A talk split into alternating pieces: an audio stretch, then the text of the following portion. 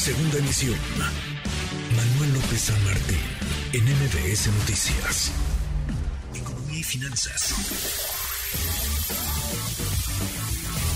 Con Eduardo Torreblanca.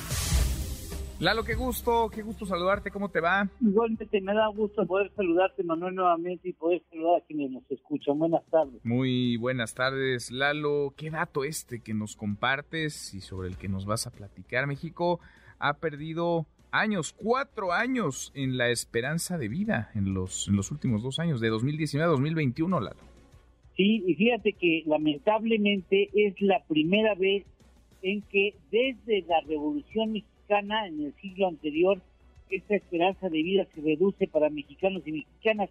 De hecho, para ser justos y equilibrados, tendríamos que decir que prácticamente todo el mundo redujo la expectativa de vida de sus respectivas eh, eh, poblaciones por motivo de la pandemia. Pero entre 98 países, solo 8, de 98 países, solamente 8, entre ellos México, redujeron cuatro años o más su expectativa de vida, su esperanza de vida de los habitantes. En el año 2019, el año previo a la pandemia, los mexicanos teníamos en promedio 75 años de vida como esperanza de vida.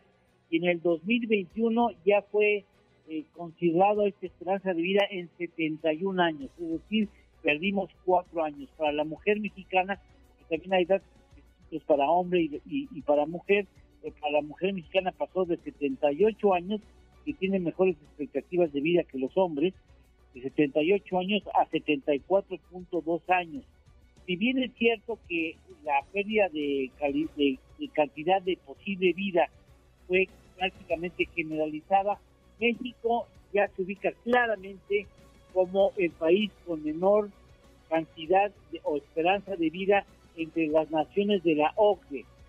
Las otras cuatro naciones que en América Latina redujeron su expectativa de vida en más de cuatro años fueron Bolivia, Perú, Guatemala y Paraguay y en el resto del mundo fueron tres más, Rusia, Bulgaria y Macedonia.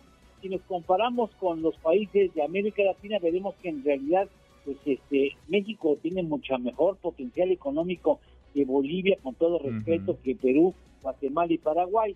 Así es que vamos a tardar no sé cuántos años más en poder recuperar los años que la esperanza de vida nos quitó por la pandemia.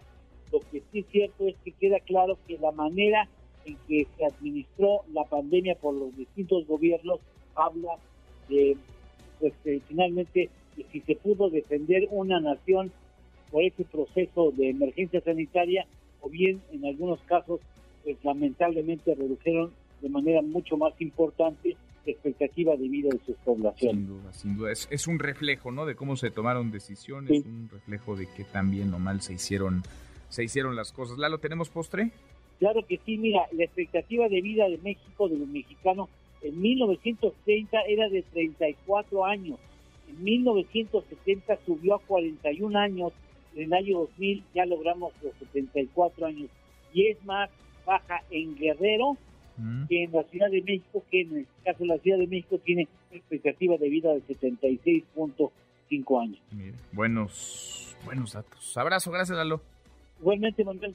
Buen provecho a todos, gracias, buenas tardes. Muy, muy buenas tardes, Eduardo Torres. MBS Noticias.